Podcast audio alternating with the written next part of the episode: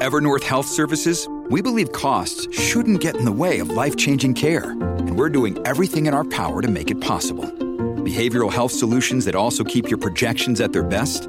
It's possible. Pharmacy benefits that benefit your bottom line? It's possible. Complex specialty care that cares about your ROI? It's possible. Because we're already doing it. All while saving businesses billions. That's Wonder made possible. Learn more at evernorth.com/wonder. Estamos de vuelta con la revista informativa de Mañana con Americano, junto a Gaby Peroso y Jolly Cuello, por Americano.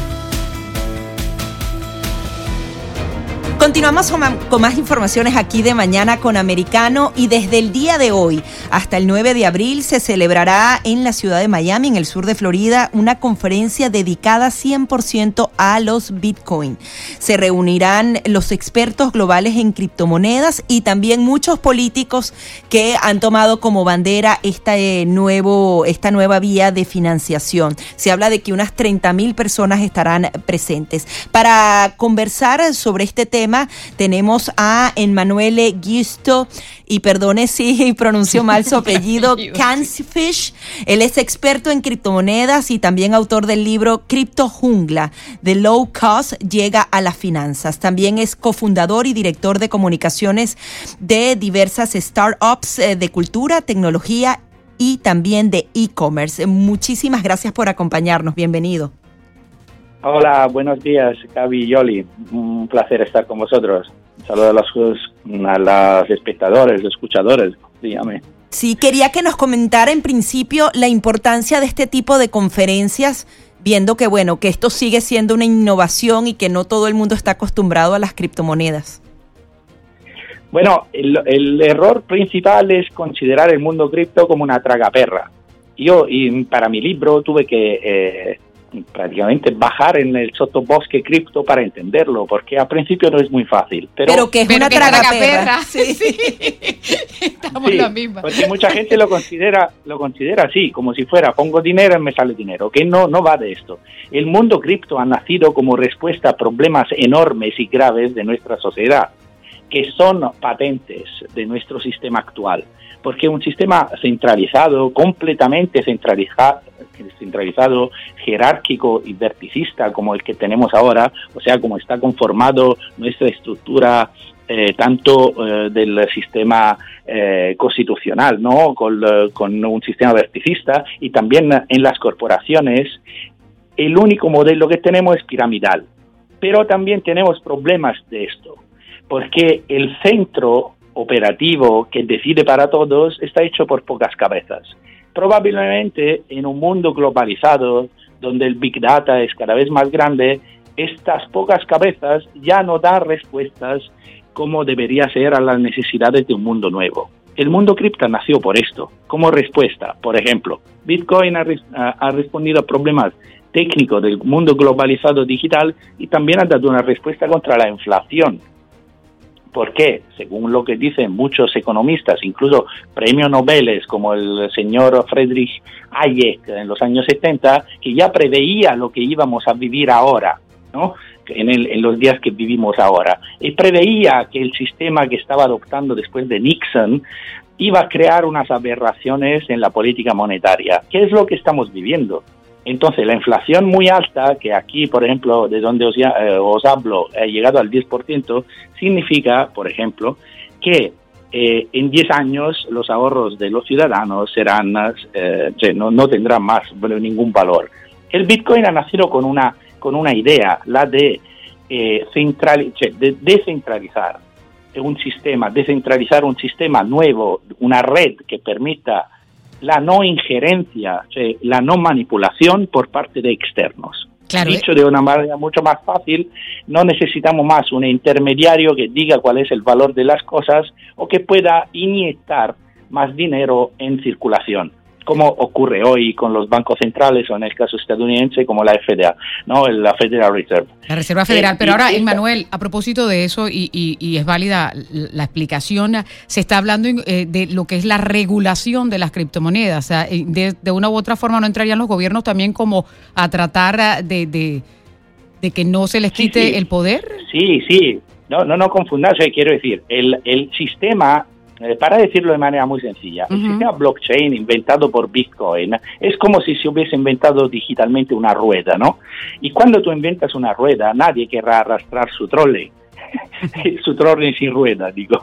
Que nadie querrá arrastrar una maleta sin rueda. Entonces, lo que se ha inventado es un sistema. El sistema se aplicará, ha empezado con Bitcoin, luego la revolución se desencadenó con Ethereum, porque se añadieron al token también la posibilidad de smart contract y se puede hacer con este token un montón de cosas interesantes. Pero esto se utilizará también dentro de las instituciones.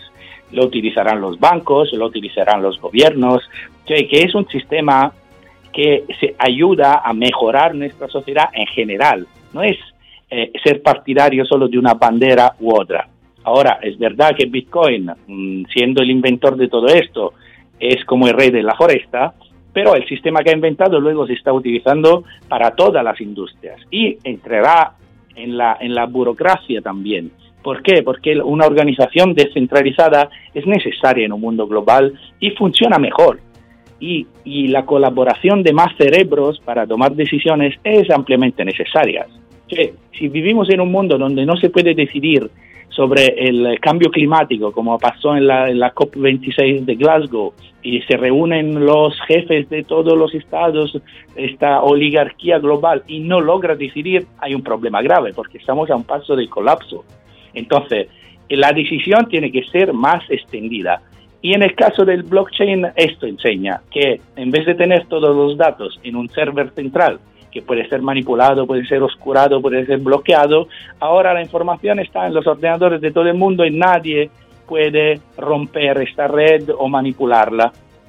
Y ah. además es una red muy transparente, donde todo el mundo puede, puede entrar y ver lo que está pasando. Es una red muy transparente y es una red eh, de colaboración global. Y volviendo a la pregunta que me has hecho, ¿en Europa se quiere regular? Sí, pero la regulación es, es una cosa necesaria quiero decir, el mundo cripto quiere una regulación, porque efectivamente también hay muchas, hay como todos los mercados nuevos o las cosas nuevas, hay necesidad de regularlo, sobre todo para que entren cada vez más personas y entiendan el valor y la utilidad de esto. Entonces la regulación está bien.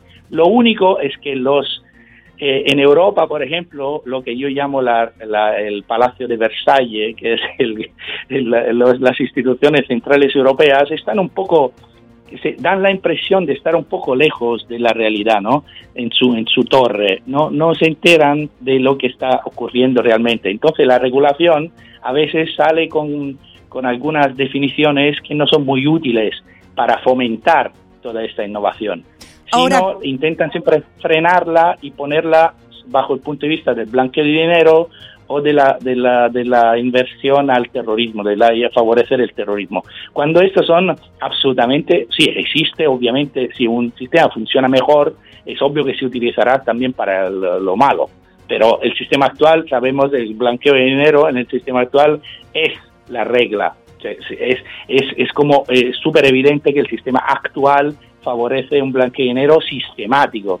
Y los conozco yo, que vengo de Sicilia, y lo conocéis vosotros que sois que estáis en Miami. Sí, de, la cuna de la mafia en el pasado, no ahora, ¿no? Ahora bien, eh, ¿cómo está fortaleciendo eh, este tipo de iniciativas el apoyo de políticos específicos? Hemos visto presidentes o alcaldes que dicen que van a pagar los salarios o el ahorro de sus trabajadores en bitcoins. Eh, este tipo de apoyo político de autoridades en ejercicio eh, se va a seguir dando y va a seguir incrementando y eso justamente va a dar paso a que se regule y, sea parte de la estructura? hay una palabra que es clave, yo creo, y que se tiene que asociar al mundo cripto, que para mí es clave en el desarrollo de estos 13 años del mundo cripto, 13 años que, en que se ha desarrollado el mundo cripto, convirtiéndose en la economía más grande del mundo en noviembre 2021, porque superó Apple. Y siendo en 2021 Bitcoin el sexto asset más grande del mundo, superando Facebook y Tesla. Esto entre paréntesis. Un mundo que no ha sido eh, no, ha tenido ninguna reglamentación, no ha pedido permiso a nadie y no tenía ningún control. Entonces, si en 13 años ha funcionado tan bien, hay que preguntarse también todo este control si es necesario, porque un cierto tipo de control es necesario, pero el control capilar no se sabe muy bien si es tan necesario Entonces, volviendo a tu pregunta, la palabra clave, ¿cuál es? Redistribución. Vivimos en un mundo donde el 1% tiene como el 99%. Esto no se vio ni en la Edad Media, este tipo de polarización. O sea, ¿a qué sirve un mundo donde todo el mundo trabaja 20 horas al día y para que luego gane solo el 1%? ¿Y qué hace este 1% con este, con este extra poder? ¿Está ayudando a vivir mejor? Mucha gente se lo pregunta, por eso en Estados Unidos también hay el Big Quit, en, Europa también 5 millones de americanos estadounidenses dejan su trabajo y también en Italia, por ejemplo, el 60% de los jóvenes están dejando su trabajo, porque es un sistema insostenible, un sistema que prevé de crecer siempre más, cada vez más, de tener cada vez más producción a cuesta de todo lo demás, hasta de nuestro mismo bienestar. Entonces, este, este, modelo, este modelo implementado por Crypto ha añadido una palabra fundamental que muchos políticos están tomando también como punto de partida de una nueva política que va a ser una política ganadora, que es la redistribución. Esta es la palabra clave. Aquí hay que redistribuir, pero no por bondad, no por beneficencia. No, no, no, no. Es un mundo donde se reparte también la responsabilidad. En el mundo cripto tú eres dueño de tu dinero, tú eres el banco. Y si el banco también ah, eh, te obliga a hacer un montón de cosas y de tener mucho cuidado, mucha responsabilidad, de, de estudiar bien lo que estás haciendo, de informarte bien, de no perder las cosas. Claro, ahí el tema es la volatilidad del, de la moneda. Eres dueño de eso, pero de un día para otro puede desplomarse a la mitad también, ¿no? Depende de la moneda. Hay stablecoin que se mantienen estables siempre por definición y, y, y, que tú puedes poner en una cuenta de ahorro cripto y te dan un 10-20% que ahora mismo la finanza normal no te ofrece. Y además, por ejemplo, Miami, ah, tuve también el ejemplo del Miami Coin, que es un experimento muy interesante, que donde la redistribución se está, se está aplicando ya en concreto, ¿no? Si no me equivoco, el año pasado eran 5 millones, cuando empezó, eran 5 millones de dólares al mes que se redistribuían a los ciudadanos sería interesante. No, bueno, ojalá fuera al mes, no, no fue al mes, apenas le acaban de dar eh, la, primera ganancia cuando se materializó y se la tienen que dar en, eh, en, dinero como tal, y, y, pero, pero ya ha pasado más de un mes desde que la, el Coin Miami está operando, pero apenas la primera partida que le han dado a Miami ha sido más o menos como de ese orden y la van a distribuir para las personas que puedan pagar su, su renta, o sea, que hay dificultad aquí en ese sentido. Pues, eh, eh Manuel, este, este, es un tema que seguiremos conversando, por supuesto, porque eh, están aquí en Miami, se estaban reuniendo, van a hablar de él, y cuando entren los gobiernos, yo creo que ya el calibre es de otro lado, porque cada vez que los políticos se meten en algo, yo creo que las cosas no mejoran, ¿no? Así es que eso hay que tenerlo en cuenta también. Ahí vamos. Pero por eso, por eso es interesante entender que los modelos de convivencia pueden ser múltiples.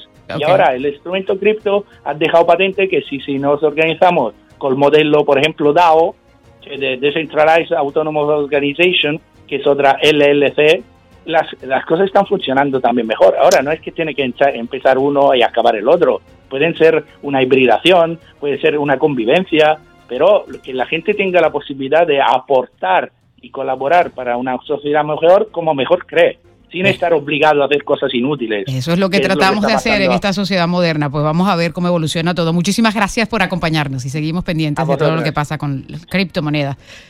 Bueno, hasta luego. Era Emanuel Augusto Catfish, experto en criptomonedas, a raíz del Congreso, el segundo que se realiza aquí en el sur de la Florida y ahora le toca a Miami a partir de hoy hasta el 9 de abril.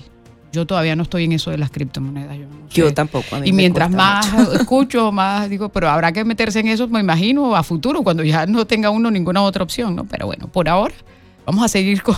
Hay que primero entenderlo para meterse allí, yo creo que también, ¿no? Con alguien que hablábamos, ¿te acuerdas que decía era como en las tarjetas de crédito? Antes de que existieran las tarjetas de crédito, a las personas les costaba trabajo, tenía que ser, bueno, en muchos países de Latinoamérica todavía el efectivo es el que funciona. Aquí ya uno está casi que utilizando el celular para pagar, ya ni siquiera la tarjeta de crédito, pero bueno. Toca ir aprendiendo y de eso se trata. En este programa vamos a tratar también nosotros de ir informándoles. Vamos a una breve pausa, regresamos enseguida. Está escuchando de mañana con Americano, con Gaby Peroso y Jolly Cuello. Enseguida regresamos con más, junto a Gaby Peroso y Jolly Cuello, por Americano.